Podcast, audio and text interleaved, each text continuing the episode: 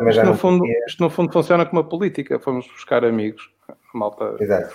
Enfim, Não, não têm agenda, quer dizer, não sei, pergunto eu. temos, temos, temos muitas agendas. tem agenda, porque quanto mais seja já é semanal, não é? Todas as semanas temos uma agenda. Temos uma agenda. É eu, vou, eu vou aumentar aqui o Jorge. Jorge, mostra lá. Não, não agenda. mostro, não mostro. Não mostro. E a tua agenda? Não conheço. E a tua agenda? Não conheço. Temos elementos neste painel cuja, cuja agenda é escrutinada semanalmente pelas autoridades. Não? Exatamente. sim. Segundo dizem pelas autoridades camarárias, também já tive, já tive aí suspeitas de ter uma agenda. E a tua agenda? Não conheço. Olha, Helder, então fazemos assim: eu deixo a sala para vocês. Eu vou ficar Obrigado. aqui a ver e ouvir. Obrigado. Estejam à vontade. ver se aprendes alguma coisa. obrigado, Alexandre. Exatamente, façam de conta que estão em vossa casa e, portanto, Se estivermos a abusar muito na linguagem, não queremos deixar mal a Global News. portanto, não, não tem, não tem problema nenhum. Somos livres. Porto por ponto. dos pequenos e dos grandes assuntos. E tu, qual é o teu ponto? Então, bem-vindos a este formato de Porto por Ponto, em parceria aqui com a Global News. Também está a ser transmitido em direto para a Rádio Manobras, no, em streaming. Pode ser ouvido no Radio Garden, na aplicação radio.garden. Se procurarem Rádio Manobras, estamos lá. Qual é o teu ponto? O teu porto. Os pontos desta semana são vários. Vamos tentar perceber um bocadinho o que é que tem sido feito na cidade, para além dos anúncios e da propaganda, e como é que as coisas têm sido feitas, que talvez seja mais importante. Começamos por um assunto da cidade esta semana, em que soubemos que Serralves dispensou os seus colaboradores em prestação de serviços, os chamados recibos verdes, trabalhadores precários que colaboravam essencialmente com o serviço educativo, mas creio que outros também. E acabou por ser um exemplo um bocadinho contra a corrente, já que quase todas as instituições culturais têm feito ponto de honra em manter os seus compromissos com os artistas e com os seus trabalhadores neste período de crise, tendo em conta que este setor não é o mais, porque nesta altura seria um bocadinho egoísta dizer que é o setor mais prejudicado, é um dos setores que tem sofrido bastante, isso sim, com uh, os cancelamentos, com a impossibilidade de, de praticar o trabalho, de, das pessoas se reunirem num espaço e de fazerem aquilo que mais sabem, que mais sabem fazer. Miguel, tens normalmente começado o programa. Esta questão de Serralves, uh, eu sei que pela tua relação pessoal, a grande parte do setor artístico, o que é que te assiste dizer sobre este episódio? Bom, mas isto assim numa uma primeira abordagem, dizer que obviamente que cá, são vários os setores que sofrem com isto, é, é transversal, na verdade, Portanto, tudo o que está a acontecer, vários setores, uh, mas o setor artístico também partilha uma visão de, com poucas perspectivas de futuro, ou seja, trabalhos estão parados, precariedade, ou seja, um ambiente de trabalho que era comum nestas áreas, uh, nas áreas artísticas e da cultura e que, que neste momento também se desenha com, com poucas perspectivas. Um, e tenho sentido isso de, de, pessoalmente, vislumbrar um pouco o futuro torna-se torna muito, muito futuro neste momento, uh, e de amigos com quem partilho algumas ideias sobre o que poderá vir e este momento. É interessante depois ver algumas medidas que estão a acontecer. Hoje, hoje uh, a Ministra da Cultura, pelo visto, lançou a ideia de, uma, de um financiamento de um milhão para criar uma, um milhão de euros para criar um evento uh, musical e cultural na televisão, em direto, com a apresentação dos Luís Híbrido, dos amigos a tocar.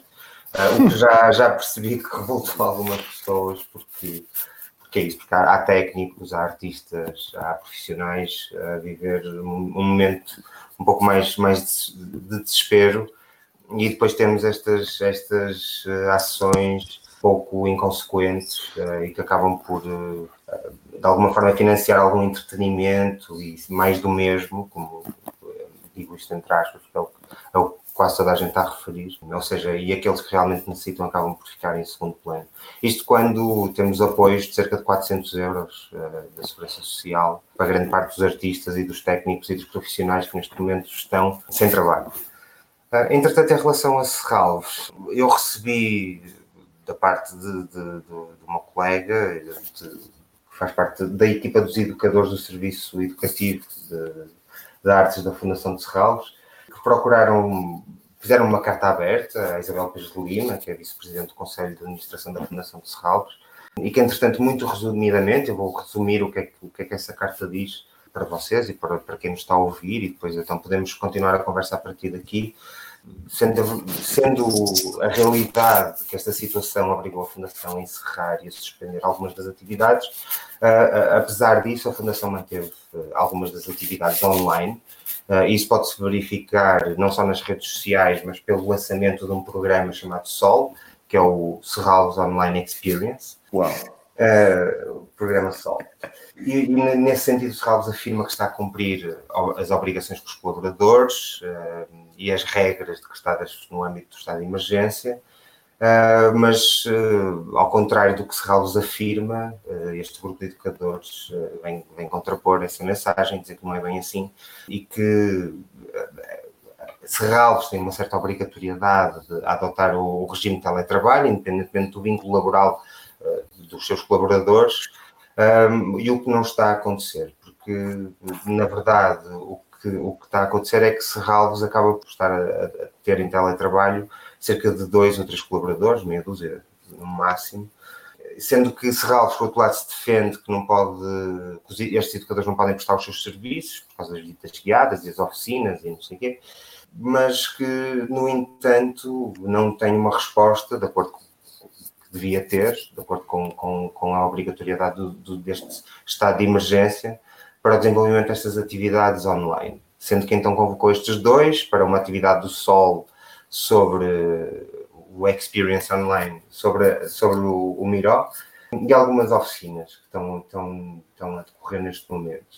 Pronto, este, este grupo de, de, prestadores de serviços, que é composto por trabalhadores independentes ou empresas que prestam estes serviços, vem de alguma, de alguma forma exigir que Serralves uh, haja de forma ética e socialmente responsável para com, para com estas pessoas. O que não está a acontecer, segundo estes. Portanto, isto é, isto é o, que, o que, de uma forma assim, meia diagonal, tem aqui em termos deste, desta informação. Isto é transversal ao que já percebi que está a acontecer uh, a nível nacional e em muitas, em muitas áreas e profissões mas pronto, mas deixo este modo para, para falarmos um pouco deste caso específico em relação a Serralves. Isto penso que é, penso que é, pode ser de alguma forma uh, revelador de uma postura. Portanto, acho que é, era interessante falássemos um pouco. A mim, a mim uh, por exemplo, surpreende-me o facto de Serralves ser uma instituição que é financiada por todos nós, não é? pelo Estado, uma verba anual de cerca de 3 milhões de euros, também sei que para as contas anuais de Serralves estará em cerca de um terço do, orçamento anual, isto é, depois a Fundação tem que inventar toda uma série de ações para se financiar, eh, para fazer, cobra todas as despesas, mas não deixa de ser inquietante o Estado estar a hum, financiar com um valor avultado a uma instituição que sabemos que promove recibos verdes que não, me parece façam algum sentido, né, no caso, até porque grande parte destes trabalhadores, estamos a falar, se não estou em erro, de 23, 23 pessoas, uh, numa primeira fase, e não, não entendo como é que Serralves não consegue manter 23 funcionários, primeiro nos seus quadros, e segundo, hum, numa situação destas, largá-los e deixá-los logo no, no, primeiro momento. Não consigo, não consigo entender como é que, como é que se não tem outra atitude perante estas pessoas. Depois também, um pouco em coerência de certas pessoas do Conselho de Administração e falo, por exemplo, da Isabel Pires de Lima, em que assina e subscreve o manifesto a defender os, os artistas e depois deixa passar e deixa que isto aconteça numa, numa instituição da qual faz parte do Conselho de Administração. São, de facto, uma série de situações que me, custa, que, me custa, que me custa a entender. Quando nós temos sempre a ideia de que instituições com a dimensão e com a história de Serralves, são ou deveriam ser o exemplo. E aqui o que vemos é, é um péssimo exemplo.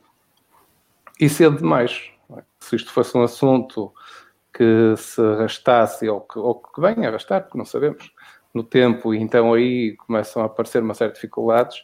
Não, mas o que vemos é Serralves a comportar-se como uma grande empresa que foram logo as primeiras a estender a mão ao Estado e a pedir uma série de regalias e de benesses que não faz muito sentido com, com a sua história. Sim, e é tal hipocrisia, que, no fundo, a, Pires Lima assina o manifesto a, a 17 de março, tudo tem que ser feito para que o sistema cultural não seja diminuído de forma drástica e, e depois vem ter este tipo de comportamento uh, perante, perante os colaboradores. Portanto, é, é, uma forma dupla quase de agir, né? tipo, diz uma coisa mas faz, faz outra. Sim, geralmente é sempre assim, é quando o dinheiro vem do, da entidade suprema, eh, toda a gente é a favor, mas depois quando vai diretamente de um cofre, do qual somos nós a gerir, aí depois o comportamento é, é outro. Não é, não é novo, mas continua Exato. a ser uh, infeliz, sim. Eu acho que esta questão da antecipação e desta tomada de decisão parece-me surpreendente, apesar de Serralves ter várias questões ligadas aos falsos recibos verdes e, e, muitas vezes ao contornar da importância do trabalho, não é? Por exemplo, a festa conta sempre com um número muito grande de, de voluntários que sempre me fez pensar como é possível uma instituição daquelas uh, contar com, com e promover esse trabalho voluntário em troca de pronto, é a questão do, do, valor de trabalho que fica totalmente uh, reduzido. Não consigo perceber porque é que nem passado um mês, nem isso, ainda não estamos ao mês deste, desta situação, já se esteja a antecipar e a cortar eh, desta forma, que me parece eh, brutal, com, com trabalhadores que com certeza têm desenvolvido um trabalho que não começou ontem, não é? Nem, nem começou em fevereiro.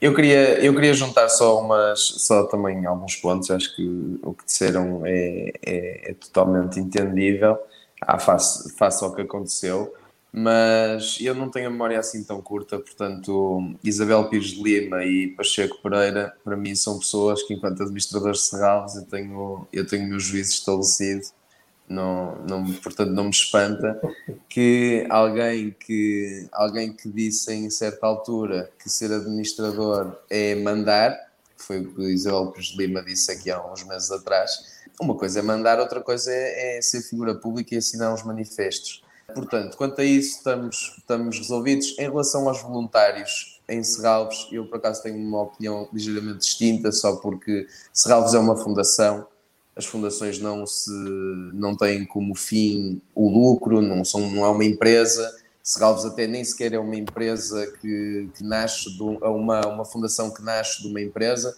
Portanto, eu entendo, eu entendo perfeitamente o voluntariado neste tipo de instituições e acho que é perfeitamente, perfeitamente aceitável.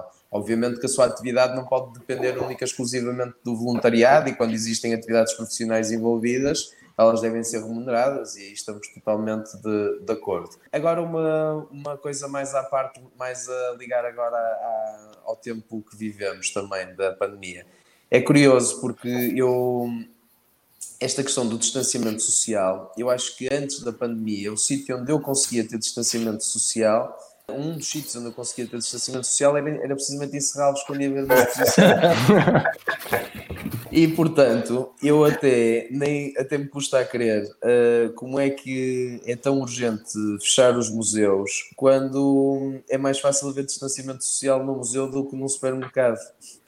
E ainda por cima, porque quando as pessoas. Tem a ver com a essencialidade. Se fores uma pessoa, mas fores uma obra de arte, mas deixa-me. Mas de, deixa-me concluir, deixa-me concluir. Ainda por cima, porque ao contrário de um supermercado, quando se vai ao museu não é suposto tocar em nada. E portanto, mais um motivo para que não fosse um sítio de grande risco e estar neste momento fechado. E até seria uma boa experiência para as pessoas poderem fazer o seu dito passeio higiênico, que eu ainda não percebi o que é que é porque a, a, higiene para mim necessária neste momento é uma higiene mental uh, e, eu, e eu acho que seria um bom sinal ao país que os espaços de cultura fossem dos primeiros a abrir e a estarem disponíveis, porque a cultura tem que ser colocada no seu devido patamar. E neste momento continuamos a ter aquele discurso do milhãozinho para a cultura, que é o que acontece. Um milhão para a cultura é sempre muito dinheiro. Não sei se vocês já repararam, mas comecem a ler umas notícias.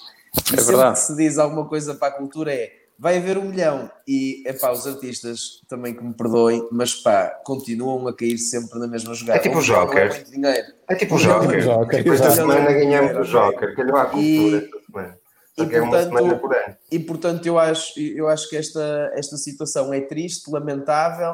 Ah, quanto aos intervenientes, ah, nada a dizer. Eu, eu continuo a achar que a Fundação de, a fundação de Serralves é uma fundação bem gerida em termos de, em termos de sustentabilidade financeira.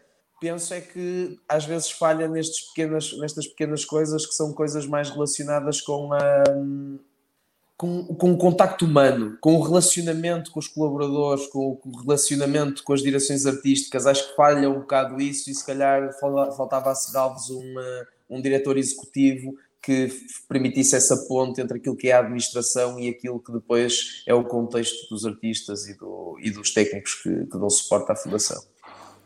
Há aí duas questões, que é uma, a que- primeiro essa questão, porque é que os museus eh, onde, se- onde pode haver esse distanciamento social até maior do que os supermercados são abertos ou não, parte da, da percepção que as pessoas têm daquilo que é essencial, não é? Eh, E, é muito fácil fechar o museu. É fácil fechar o museu, porque sim. Chateia pouca gente. Chateia pouca gente, não é uma coisa que toda a gente precisa todos os dias. E, ao- e apesar de muitas, eh, muito poder político e muito poder institucional eh, dizer que a cultura é um bem essencial, eh, claramente eh, depois a prática desmente essa, essa afirmação. E também se coloca com a, a- a crescente hum, a burocratização ou a- o, o excessivo poder dos conselhos de administração nas entidades culturais de que de resto Serralves é, como já se viu recentemente no caso, por exemplo, do João Ribas, é um, hum, é, é um, é um exemplo em que as administrações ganham um poder exacerbado dentro daquilo que é eh, o objetivo primeiro de uma instituição cultural, que é a criação e a difusão artística. Hum, e aí, se calhar, podemos eh, abrir um bocadinho o âmbito e ir ao eh, aparentemente bom exemplo que a Câmara do Porto deu ao eh, garantir, eh, perante estes cancelamentos todos, que iria cumprir com todos os, eh, todos os contratos que tinha em curso com, com os artistas e com a programação, respondendo, aliás, a um apelo que a comunidade artística fez, no sentido de não nos cancelem, adiem-nos. Não sei se também se viram esse, Sim, e esse apelo que anda por aí. Sim, Lisboa fez, Lisboa também está, está a fazer a Sim. mesma coisa. Isso é um pau de dois bicos. Isto era outra questão que eu vos queria colocar, porque hum, é correto, e não digo que não, e acho muito bem que se cumpram os, e, esses contratos, apesar dos espetáculos não serem, eh, não serem feitos e que deem a oportunidade às pessoas de apresentar a seguir. Mas, no fundo, em termos práticos, para quem vive da precariedade e, e na precariedade e para quem vive de trabalhos pontuais, receber o dinheiro agora para apresentar uma peça, um espetáculo ou um evento daqui por um ano vai adiar o problema porque estas pessoas não conseguem acumular trabalhos e recebem agora, ok, sobrevivem agora, mas quando tiverem que apresentar o espetáculo segundo as agendas que vão ser impostas pelas instituições, vão ter o mesmo problema. é? Sim, que vão estar Eh, ocupados a fazer um espetáculo. sem receber e dinheiro e Mas aí, mas aí, sim, mas aí infelizmente é algo que vai acontecer quase todos nós. Grande parte de nós vamos estar um, eh, estes dois, três meses a marinar, vá, e estaremos todos com estes dois, três meses em atraso. é a é, não política vai do ser- endividamento, não é? Sim, É não um vai bocadinho- ser, não vai ser, no fundo é um, é um congelamento que deveria ser geral, a questão é que não está a ser, não é? Porque há algumas atividades que estão a continuar a, a- a trabalhar, mas no fundo aquilo que se pretende é um congelamento no tempo e depois retomarmos uma forma normal dentro do possível. Agora, por exemplo, esta questão também de Serralves, aquilo que estavas a dizer, que eu, também- eu concordo, que Serralves, uma- infelizmente, há algum tempo que se transformou numa feira de vaidades e não numa, numa instituição que promova e que financie cultura. E, e até nesse aspecto, eu não tenho a mínima dúvida que, se calhar, um beberete eh, ou um cancelamento de um futuro beberete daria para pagar um mês de recibos verdes a todos estes eh, trabalhadores que se veem assim privados desse, desse rendimento.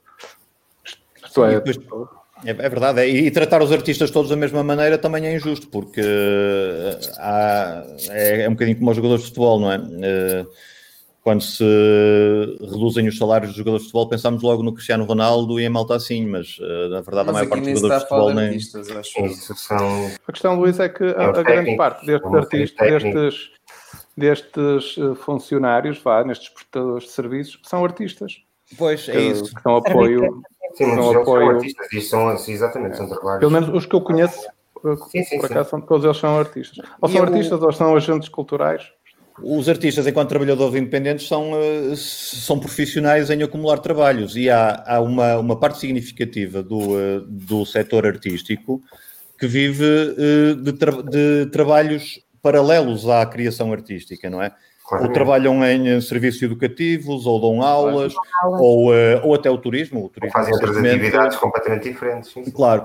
E, e, todas essas atividades foram suspensas, portanto, não havendo dinheiro nem para a criação, nem para as atividades para lá. Normalmente são part-times, são trabalhos já precários, são trabalhos uh, independentes também. Todos, todos, exato. Todos, para responder à, à, questão que nos fizeram, que estavam a passar aqui em baixo, os artistas são de facto um dos elos mais fracos neste processo. Qual é o teu ponto? O teu porto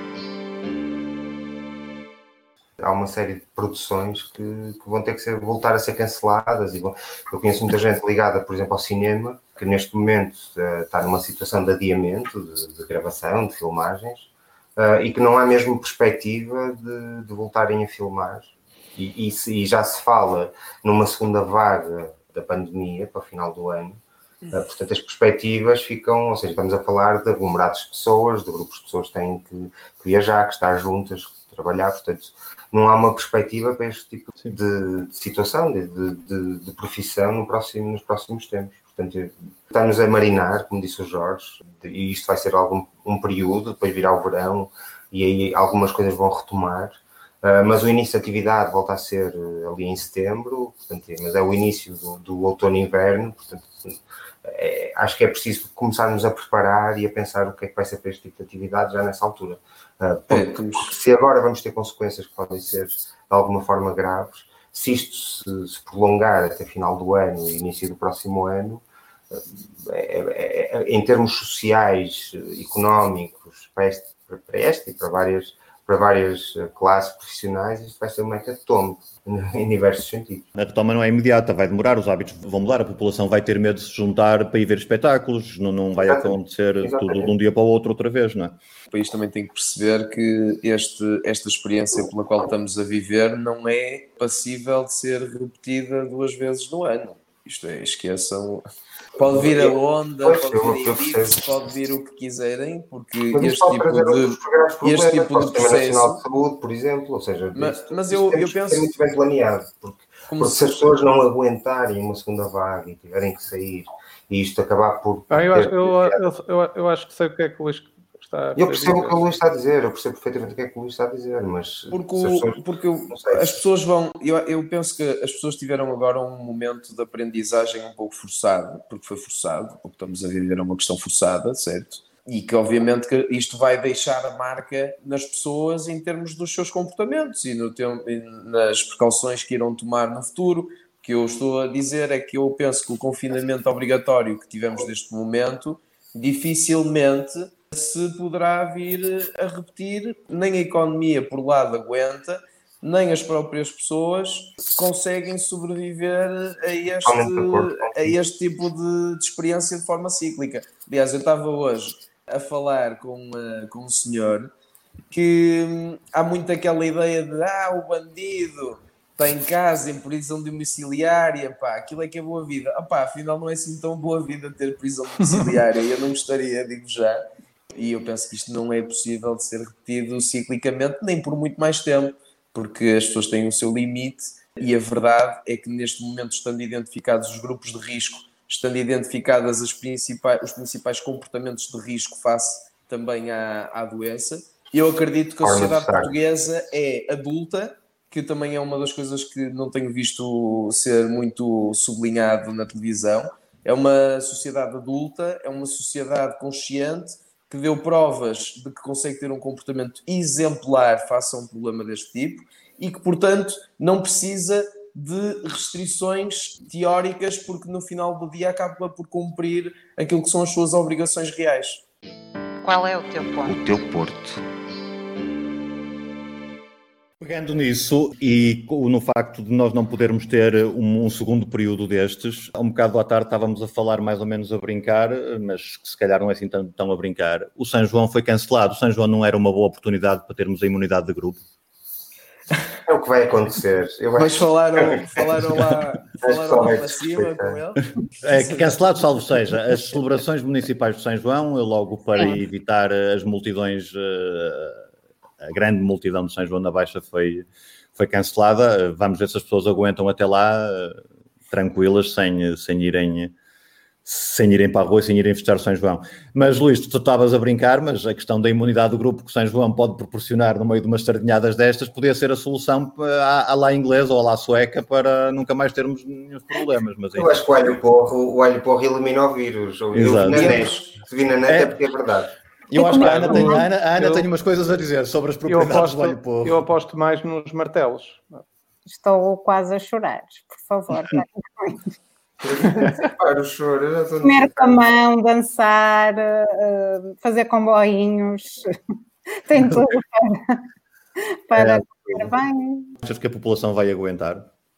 Eu acho que nós somos, enquanto eh, país, não é?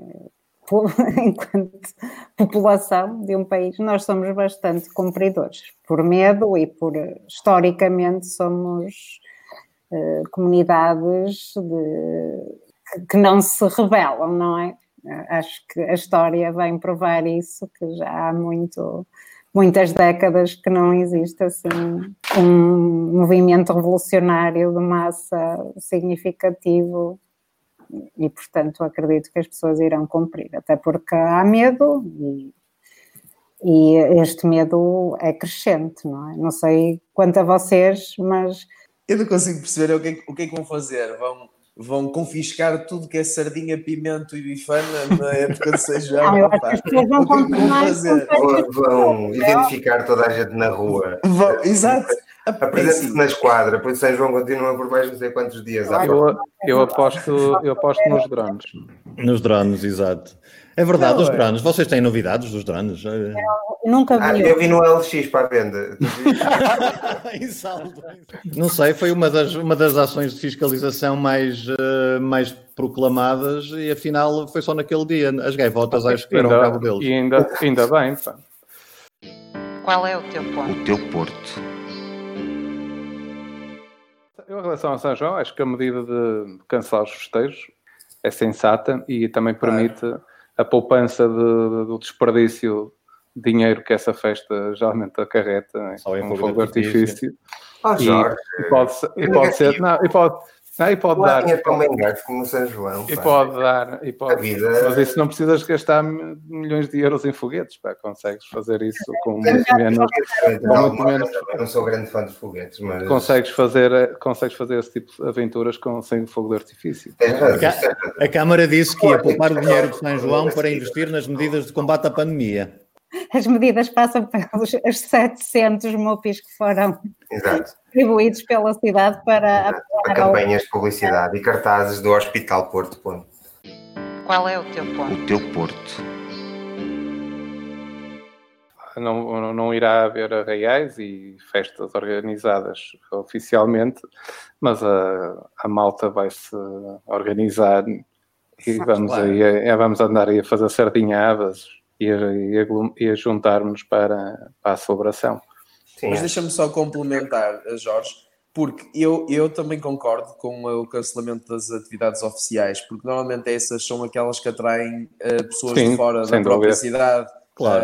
para ver o E, e, concentram mais, e concentram mais gente. E, claro. portanto, Concerto obviamente- na avenida, o fogo, essa Claro, coisa. obviamente Exatamente. teremos um São João diferente. eh, os portuenses poderão usufruir do seu São João, porque, porque toda- todas as terras têm um, têm um santo popular. Acho que nós não podemos agora ficar sem o nosso. E depois é isso, as pessoas, mas eu acho que não se deve perder isto do horizonte, porque é importante também ter este discurso, que é os grupos de risco, obviamente, não devem participar num evento onde à partida e já existir um maior aglomerado de pessoas. Acho que isto é uma coisa que essas pessoas irão ter, infelizmente, que aguentar até que, por um lado, se atinja a imunidade de grupo, ou por outro, surja uma vacina que as possa proteger. É como os velhinhos andarem agasalhados no inverno e, eh, e, não irem, e não irem à rua tantas vezes antes de tomar a vacina para a gripe. É exatamente a mesma, a mesma situação, na minha opinião. Obviamente, eu não tenho conhecimento científico, nem percebo nada de curvas. E... Ah, Luís, o único sítio com horizonte no Porto é a Avenida Brasil. muito questionáveis, não é? Já não existe essa percepção de que a faixa etária a partir de X é, faz parte de um grupo de risco. Na verdade, a ideia geral é que todos nós pertencemos a grupos de risco, não há assim propriamente. Por acaso, os dados até agora não é isso que indicam cá em Portugal. Obviamente, eu sei que em termos mundiais as coisas são um bocado diferentes, mas à nossa realidade, e eu acho que isto da realidade há muitas implicações. Há só um detalhe que pode não ter nada a ver, mas eu por acaso vi essa, essa citação e achei interessante tem a ver com o sistema de vacinação dos países. O nosso é super. é muito bem organizado, completo. tem muitas vacinas, muito completo.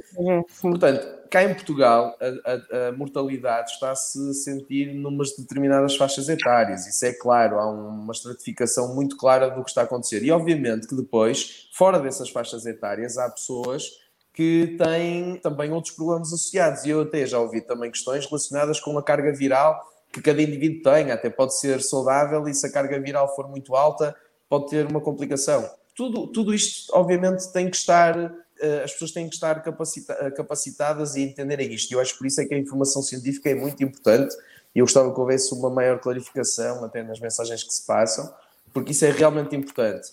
Agora, depois essas pessoas, as pessoas depois também têm que ter o direito da escolha, na minha perspectiva. As pessoas também têm que ter o direito à sua à sua vida. As pessoas não podem continuar eternamente a não viver com medo. Sim, prescindir de viver só com Exato, medo de morrer. Não é? Exato, é um pouco, um pouco essa a ideia. Eh, a propósito dessa questão de poupar o dinheiro de São João para investir no combate à pandemia, não sei se vocês viram. o princípio notícia... não foi esse, não é? Não, o princípio não foi esse, mas eh, a propósito dessa, dessa pequena parte da argumentação, o princípio é, é correto e, e, acho bem que se, que se, cancelem as, as, festividades oficiais, sem dúvida. Não sei se viram que foi no dia 25 de março, creio eu, saiu uma notícia no, no Porto Ponto a anunciar medidas de apoio a empresas e, eh, e ao comércio e também eh, apoio a, hum, aos cidadãos, mas em particular eh, para apoiar as empresas e o comércio, dizia nesta notícia, nesta peça de, de publicidade, aliás, que a Câmara estava a contabilizar a, a despesa necessária tendo em conta as poupanças que ia fazer com o cancelamento de eventos culturais, desportivos, teatro, música e essas coisas todas. Bom ou mal, o plano existe de reencaminhar dinheiro de um, eh, de um para o outro lado, eh, tendo em conta e seguindo as políticas das boas contas que a Câmara tem proclamado bastante. Isto para dizer o quê? De facto, é preciso dinheiro para investir eh, e dinheiro para investir, no, por um lado, no apoio à população, para, para a população não se sentir demasiado presa e demasiado sob pressão, e por outro lado para dar algum alívio a uma, uma espécie de vida normal. Mas queria-vos era perguntar se acompanharam estas medidas de apoio às empresas e ao, e ao comércio que foram anunciadas e se têm alguma coisa a dizer sobre isso também. Em relação ao comércio, eu recebi informação, não é? Mas, mas era todo, todo, tudo em torno de de estabelecimento em edifícios ou em que o senhorio, digamos assim, é a Câmara, não é? Uma suspensão de rendas, não é? Um adiamento, mas não há nada em concreto ou ainda não tem nenhuma informação específica sobre, sobre outras uh, ações, não é? Linhas de crédito que o Governo anunciou, mas isso é uma questão de adiar o problema também, não é? Sempre com base no endividamento. Uh, sim, sim, é, também... Tal como no caso dos artistas, a injeção a fundo perdido seria a solução mais, eh, mais pragmática para resolver isto. Eh, Podes diluir é a dívida por uh, seis meses, não é? Ou três meses em alguns casos, mas a maioria são. Poderás diluir essa dívida nesse, nessas prestações em seis meses. É o único dado concreto com que nós nos estamos a orientar. Pois é, saber onde te enquadrar e protegeres os ao máximo, segundo a tua, a tua disponibilidade e a tua vontade de fazer, os teus funcionários, se os tiveres, não é? Não há propriamente muitas indicações e há muita informação confusa e há, e há informação que muitas vezes numa semana é alterada três vezes. Eu, eu estive a conversar com, com o contabilista que trabalha com, connosco, não é? Que nos presta serviço e ele tem-nos dito que tem sido alucinante porque numa semana recebem, ah, existem três alterações no que foi previsto. Portanto, é muito difícil enquadrar determinadas situações. Nem eu estou, estou muito. Tenho uma ideia muito clara do, de tudo o que poderá ter sido decidido. Eu queria só dar uma nota que Pois, é diz- da- daquela tem- não tem a ver propriamente com o Porto, mas acaba por também acontecer no Porto, que é esta medida que o Estado lançou para pessoas desempregadas prestarem serviços. Lá está, neste esforço contra a pandemia para prestarem, eh, para prestarem serviços em lares de idosos e isso, e que isso é remunerado, não sei se vocês viram. E é remunerado abaixo do salário mínimo nacional. Eu acho que é daquelas coisas que se calhar passam um bocado ao lado, as pessoas nem sequer reparam nisto, mas que é, uma, é, um, é um rebaixar até um nível tão, ba tão pequeno a dignidade do trabalho e o valor do trabalho, que é alguém que vai estar a prestar serviços numa situação de risco, porque essas pessoas estarão, obviamente, em risco, não é? Estando, estando nesse tipo de contextos, que se lhes ofereça 300 e tal euros, quase 400 euros por mês para desempenharem essas funções. Acho que há assim uma, uma série de, de perversidades que, sem querer, no meio deste esforço conjunto de combate à pandemia, que, que, se, que se põem em cima da mesa. E pegando nisso que estás a dizer, e corroborando, também é grave propor-se a enfermeiros a contratação Exato. por, de- por quatro meses a 6,5€ a hora. É uma, uma profissão de- direito à greve. altamente qualificada, não é?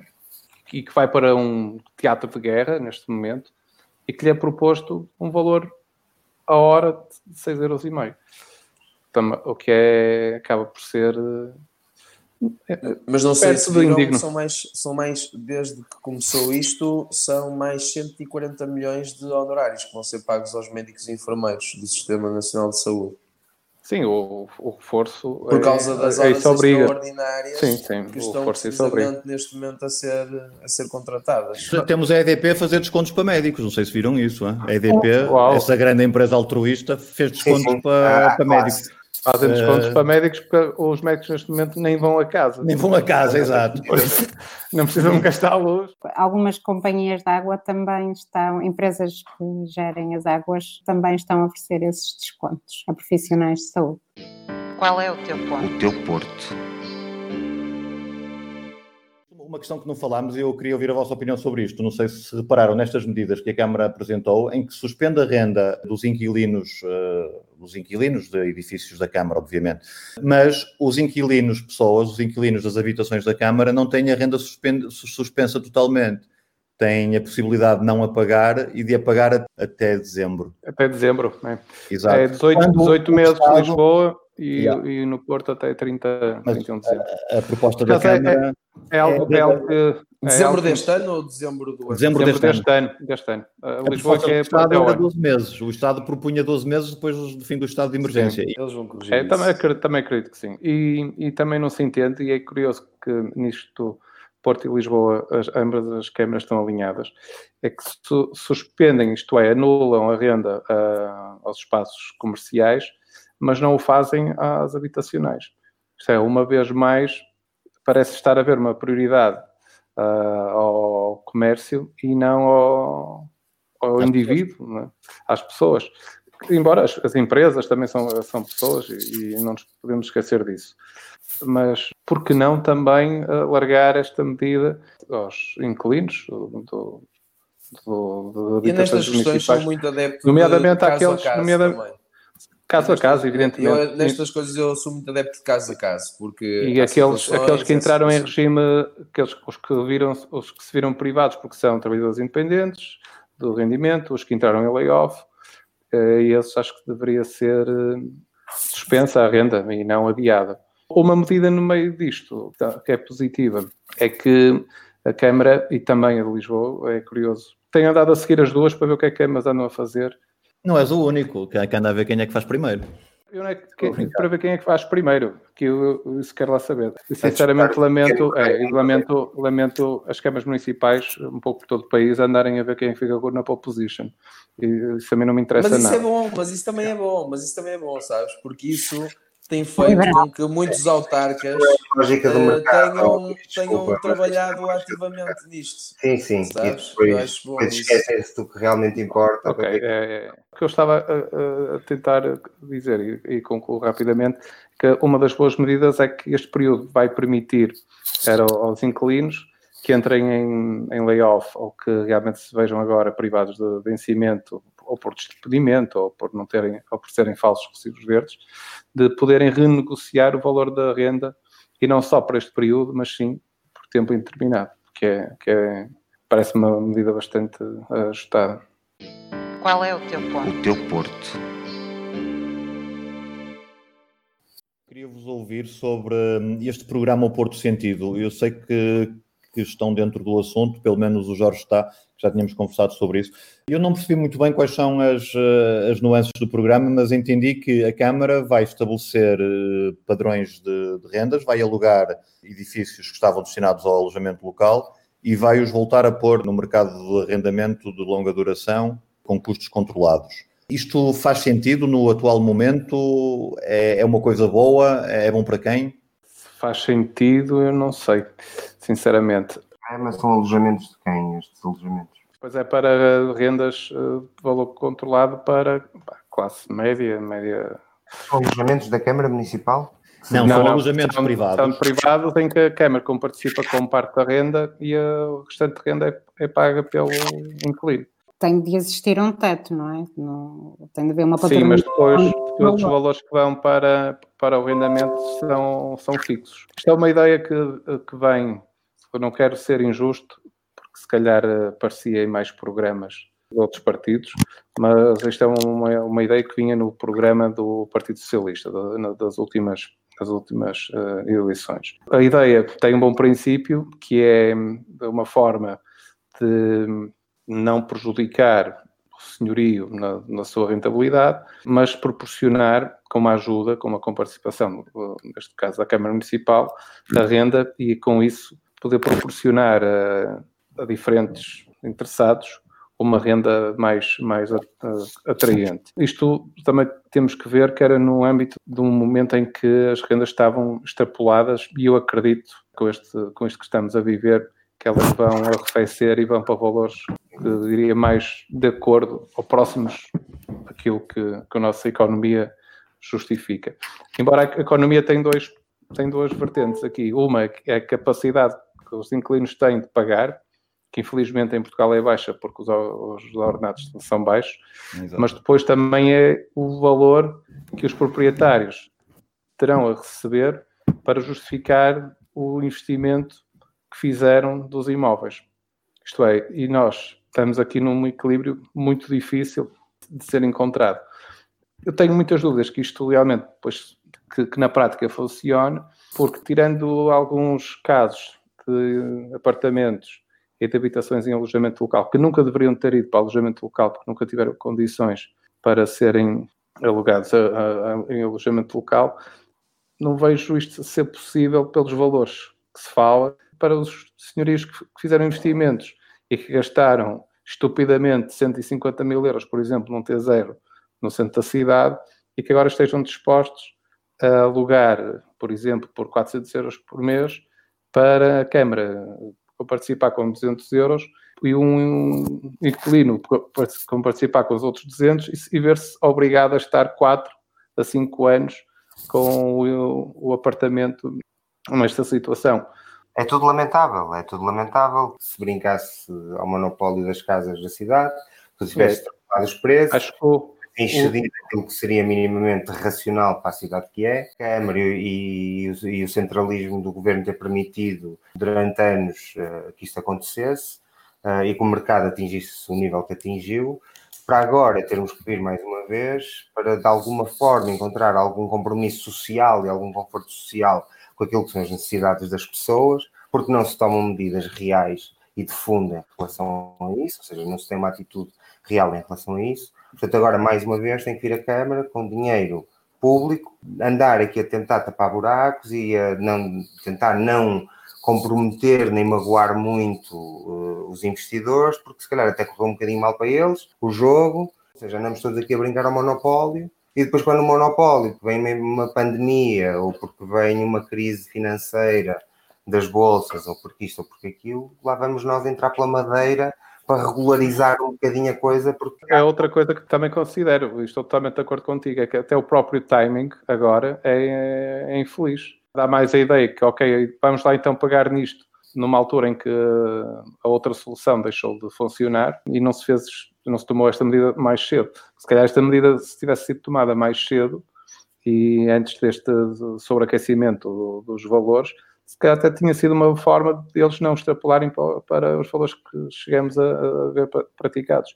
E uma das coisas que poderá funcionar, e terá que ser, um, evidentemente, um plano concertado entre Governo e Câmara Municipal, é algo que tarda, que é a construção de habitação claramente para este fim, para, com rendas acessíveis.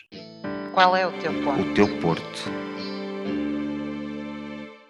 A matéria de planos em, em pensamento, alguns. alguns uh, Foi lançado agora no dia 1 de Abril. Não sei se o dia 1 de Abril era para ser levado a sério ou se é por ser o dia das mentiras, mas o concurso de, de, para a construção dos 300 fogos uh, e um investimento de 46 milhões aqui no, em Lordelo do Ouro uh, foi lançado no dia 1 de Abril. Concurso para o projeto, aliás ainda, ainda vai ser um processo longo. O concurso ainda não foi lançado, foi anunciado. Anunciado, ok. Está dentro daquele, daquele plano que inclui Lordelo do Ouro, o Monte Pedral e o Monte da Vela, que a Câmara se compromete a, a construir habitação com 100% investimento público. Não, não é 100% público, não é 100% público. Ah, entendi que sim, então, não, desculpa. Não, não, não. É porque agora também vamos entrar noutra fase, que é, uh, não sabemos como é que isto vai agora decorrer daqui para a frente, não é? com esta crise que se avizinha, e se realmente vão aparecer esses investidores necessários para fazer essas parcerias. Os processos se atrasaram de tal forma, e eu sei que é, que é difícil, isto não passa só pela boa vontade. Infelizmente, vivemos com uma carga burocrática estúpida, isso também podia ser algo que este momento pudesse trazer de bom, porque hoje em dia estamos a conseguir montar hospitais em dois dias, quando há uma semana, há uma semana atrás eram necessários 20 anos. Qual é o teu ponto? O teu porto. Não vamos lá mais uma vez investir dinheiro público para criar hospitais em pavilhões, quando temos hospitais privados com todas as condições para receber doentes, mas vamos, vamos aqui fazer, fazer todo um alarido com pavilhões gimnodesportivos. É isso é outra coisa que eu também não entendo muito bem. O Porto não tem conhecimento, mas em Lisboa, inclusive, chegaram a fechar hospitais privados. Neste, o Hospital da Trofa fechou aqui. O da Trofa fechou? Bem, não, uhum. não sei. O caso ainda é mais grave, não é? é que neste momento, como não dá, como dá muito trabalho e dá pouco lucro, fecha-se que é para não arranjar problemas e manda-se doentes para pavilhões de um estado de emergência, todo um estado de emergência. Aí também é preciso ver um, aí também é preciso ver um detalhe, é que com este, com esta segunda versão do estado de emergência, os médicos, eu acho que é uma coisa assim deste género, mas os médicos ficaram impossibilitados de trabalhar no, no sistema privado. Podem ser requisitados, podem ser requisitados. Não, não, não, mas há uma coisa, mas há uma, mas eu acho que durante este, durante este período eles trabalham apenas nos hospitais públicos. Ah, os que faziam qualquer... os dois. Os que faziam Exatamente. Okay. E por isso, e por isso eu também acredito que os hospitais privados neste momento estejam um pouco esvaziados de recursos humanos, até porque, porque tem sido dito que um dos principais problemas neste momento até nem era questão, não eram questões materiais, eram questões de recursos humanos qualificados para exercerem as funções. Mas os recursos uh, humanos, sim, Luís, que vão usar no hospital, ali no, no, no Corona Arena, uh, precisam de ah, recursos humanos. Mas esquece, mas E estes hospitais dizer... que estão não, a ser não, feitos precisam de recursos humanos, não é? Mas esquece, mas eu não estou a dizer isso. Eu concordo, eu, eu, eu concordo com, esta, com, que, com o que o Miguel disse, que a melhor opção seria ocupar os hospitais privados do que estar a criar hospitais temporários Estou a dizer é que quando crias temporários, quando crias temporários, vais precisar de médicos para lá, vais requisitá-los de alguns sítios, eles não se multiplicam. Portanto, eles vão para lá e depois ficam os hospitais vazios e ficam os hospitais de campanha. Não, mas aí não estás. Pá, acredita, mas, acredita não estás... que é isso. Não, mas tá- o, que, é o que eles estão, o que eles estão a dizer, e com toda, com toda faz todo sentido, é que são requisitados, sim, mas vão para onde já existem esses equipamentos, essas instalações com todas Mas as condições. totalmente de acordo, só que está a haver uma corrida frenética à criação de hospitais temporários no país todo. E, portanto, quando crias Sim. hospitais temporários de 500 camas, 300 camas, é expectável que tenhas médicos e enfermeiros para os pôr a funcionar, certo? Mas Quando então, eles Mas deveriam ser ocupados só numa quiserem- segunda fase, não é? Numa segunda não, numa terceira. Primeiro E ocupados em os privados, que já têm camas, já têm equipamento, já Sim, têm lá sim, tudo. sim. Não- Eu também tenho uma perspectiva sobre estas decisões que é, neste momento, nós podemos fazer isto que estamos a fazer, que é estar atentos e irmos anotando as coisas que nos parecem que, pá, que poderiam ser de outra forma. Mas neste momento nós também temos que respeitar um bocado a, a forma como as coisas estão a ser feitas, porque não, também não temos qualquer tipo de poder de influência. O cidadão comum, ok? A opinião Sim, partilhada. mas também, mas também Para não mudar- estamos aqui a mudar- conversar a achar mudar. que vamos influenciar o que quer que seja, não é? Claro. Sim, eu estava a Agora, falar mais agora da- faz sentido, faz sentido, quer dizer, tens, tens equipamentos hospitalares que estão fechados porque neste momento não há, ok, o seus, seu quadro foi requisitado para, Mas tens Todos os os hospitais eh, públicos, mas havendo, mas havendo um, um edifício equipado e com condições para receber eh, doentes, não, não entendo porque não abrem as Porque- portas Não, mas e em vou- vez de se abrir as portas a, a ginásticos desportivos. Qual é o teu ponto? O teu Porto. Estado neste momento não se quer comprometer ainda mais com o privado, visto que, que já percebeu qual, qual é o tipo de relação que acaba por vir do privado. Aliás, nós percebemos que mal tinha começado a pandemia em Portugal. Não sei se o estado de emergência já tinha começado, mas já tinha começado o pedido para as pessoas ficarem em quarentena em casa. E ao quarto, ou quinto, ou sexto dia, a primeira semana, o público, isto fez mais sete nos jornais, o privado, perdão, lembrou-se de querer vir acertar contas com o Estado. Ou seja, numa altura em que estávamos a começar a tentar investir enquanto Serviço Nacional de Saúde, hum, no Serviço Nacional de Saúde, à conta da pandemia e tudo, tudo aqui exigir esta fase em que íamos entrar, hum, o privado lembrou-se oportunamente de tentar fazer contas com, com o Estado ah, de dívidas que tinha para trás. Portanto, eu acho que também existe, infelizmente, e, e isso devia mudar e devia ser repensado, esta relação que existe do Estado para com a saúde privada. Penso que o Estado, neste momento, se calhar até prefere equipar eh, giminóticos esportivos do que, do que ficar, eh, ficar a dever o que é que seja ah, ao, ao privado, que sabe que vai, vai correr mal para o Estado, seguramente. Qual é o teu ponto? O teu Porto. Relação a- ao Porto Sentido e a esta questão das rendas, a mim parece-me, isto é uma opinião sem fundamento científico, que será mais uma medida anunciada, sem uma concretização real. Vou ficar muito expectante em relação à concretização desta, destas medidas e, e se de facto depois existirão números concretos sobre, sobre as mesmas. E pronto, e agora passo. Sim, isso também era bom, hum, era bom um dia destes termos uma espécie de prestação de contas de- ao público destas medidas, porque há muitas coisas que estão anunciadas e, e depois não sabemos como é que as coisas terminam. Eh, Os testes, por exemplo, que foram feitos à população idosa, eu não consegui encontrar informação em lado nenhum se foram detectadas as pessoas doentes, se não foram, só para dar um exemplo. Esse também, esse também, esses dados depois também ficam na DGS, não é? Não, não- Pois, não- event- eh, na DGS, mas nós não reconhecemos a autoridade da DGS, se calhar não, eh, não chegam Não, lá eu- os dados. Qual é o teu ponto? O teu Porto. Estamos quase a acabar o programa. Só para vos relembrar que hoje chegaram 10 ventiladores vindos de, da China, com a ajuda da Fundação Fosun e da Gestifoot, essa grande empresa altruísta. O que li foi que hum, os 330 mil euros era do, dos cofres da Câmara. Os, os ventiladores, sim, eh, mas eh, a Fundação e a Gestifoot ajudaram noutros equipamentos, naqueles que já chegaram. Qual é a tua agenda? Qual é a tua agenda? Passamos para a agenda? Tenho aqui Tens? uma agenda ilustrada, eu tenho dedicado às minhas coleções.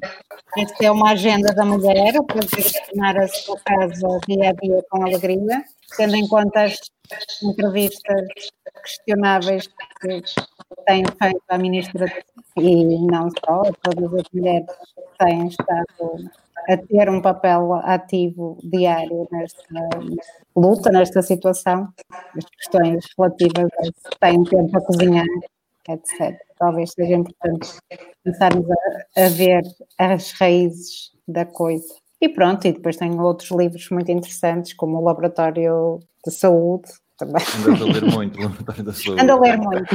É a minha agenda. Qual é a tua agenda? Qual é a tua agenda? Um pequeno apontamento e duas sugestões. Uma, um aponta- um apontamento para o Shuttle da Câmara, que foi anunciado hoje, precisamente. Financia seis projetos na sua internacionalização e um deles é de uma querida amiga, que é bastante feliz, a Sofia Bessa, que vai até à China levar o melhor que a nível de cerâmica se faz em Portugal. Por isso, parabéns, Sofia, merecido. Depois, duas sugestões. Uma, o Mira, devido a estar eh, com portas encerradas, continua a fazer um trabalho interessante e a partilhar-nos visitas através da sua página do, do Instagram. E uma das sugestões que tem para esta semana é um belíssimo filme, o Soul Blindness, da Margarida Paiva. Deem um salto ao YouTube e procurem. Depois, extraordinário, e um abraço também ao António Costa, dando-lhe o fantástico trabalho que faz. Entre 14 e 18 de Abril vai haver aqui uma sessão tripla, procurem, podem depois ver isto em casa, eh, longe de, de grupos. O primeiro filme será o Roma, Cidade Aberta, do Rossellini, depois Nostalgia, Tarkovsky, e por fim, o extraordinário de Alexander Sokurov, que é, base- que é da trilogia do Sokurov e é baseado no livro homónimo do Goethe. Miguel, tens agenda? Viva, tenho uma, só uma sugestão. Uh, deixo outra que recebi aqui um. Acabei de receber aqui um- uma mensagem da petição pública pelo cancelamento imediato do festival TV Fest. Isto é o, isto é o Natal dos hospitais de- de- Pandemia. da, da Da pandemia, exato. Dos hospitais de campanha. Qual é a tua agenda? Qual é a tua agenda? Mas deixo aqui um link muito interessante, que já é o suficiente para, para muitos dias, que é de uma editora que é onestarpress.com, onestarpress.com, por extenso, que é uma editora artística que disponibilizou em PDF dezenas, eh, dezenas, diria centenas talvez, de livros de artistas, eh, tudo de graça em PDF. onestarpress.com. Qual é a tua agenda? Qual é a tua agenda? Bem, a minha agenda é, não, é, não é propriamente sobre nada que, que, que vai acontecer, é sobre o que está a acontecer em África e que eu tenho acompanhado com algum detalhe. Como vocês sabem, eu tenho uma relação muito, muito próxima com, com aquele continente e estou esperança, esperançoso que as coisas acabem por correr bem lá, muito por força também da, da vontade que eu tenho visto de alguns governos de terem posto algumas, algumas medidas energicamente ah, em ação, mal se aperceberam da possibilidade de, dos seus países serem afet- afetados com esta pandemia. E, e lá, uma das coisas que eu acho interessante ressalvar, porque às vezes as pessoas não, não têm bem essa percepção, é que ao passo que quer na Ásia, quer cá na Europa, ah, lá está, viajar foi tornou-se democrático, to- muita gente viaja e, portanto, ah, os grupos de contágio são muito mais dispersos por todos os níveis da, da sociedade. Lá, como, como uma grande maioria não tem acesso a essas, a essas viagens, as medidas estão a ser eh, restritivas, estão a ser colocadas precisamente a quem viaja e às cúpulas e às, no fundo, às pessoas que vivem um pouco melhor ou que têm condições de vida melhor e que neste momento estão a ser obrigadas a, a ficar em confinamento e lá não é bem uma coisa de poder ir na rua e dizer ah, eu vou já para casa. As coisas lá estão a ser feitas de uma forma um bocado, um bocado séria. Mas, mas o problema também assim o exige e eu espero que corra tudo, tudo bem na, naquele, país, naquele continente onde existem vários países de que eu, de que eu tanto gosto. Ficamos por aqui. Eh, eu não tenho agenda, mas aliás, agora, já agora aproveito e deixo aí a agenda e faço publicidade em causa própria também. Eh, a propósito disto e de ouvir vozes de outros países, eh, há um podcast da Rádio Manobras, um programa chamado Bico de Obra, do qual eu sou responsável, por isso é em causa própria, mas estou a ouvir pessoas de várias partes do mundo sobre, sobre esta questão. E acho que é, pode ser uma visão interessante. Ainda não saiu um, mas eu falo com pessoas da África do Sul sobre, sobre o assunto e é de facto uma situação dramática o que está a passar em alguns países. Qual é a tua agenda? Qual é a tua agenda? Muito obrigado então a quem nos ouviu e a quem nos viu pela primeira vez. Assim já sabem quem é o Miguel Januário, quem é o Jorge Garcia Pereira, a Ana Carolina e o Luís Souza e quem é que eu sou também. Este podcast, este vídeo vai estar disponível no YouTube da, da globalnews.pt, vai estar uh, também disponível em podcast uh, no Mixcloud da Rádio Manobras e, no, uh, e nas plataformas no iTunes, na, no Spotify, no nome Porto por Ponto. É só seguir-nos e, e ouvirem. Muito Olha, obrigado. Porto por ponto. Porto, dos Por pontos. pequenos e dos grandes assuntos. Com Ana Carolina, Jorge Garcia Pereira, Luís de Souza e Miguel Januário. Um programa conduzido por Helder Souza. Dos pequenos e dos grandes assuntos. Porto por ponto. Todas as semanas na Rádio Manobras e em porponto.org. E tu, qual é o teu ponto? E tu, qual é o teu ponto?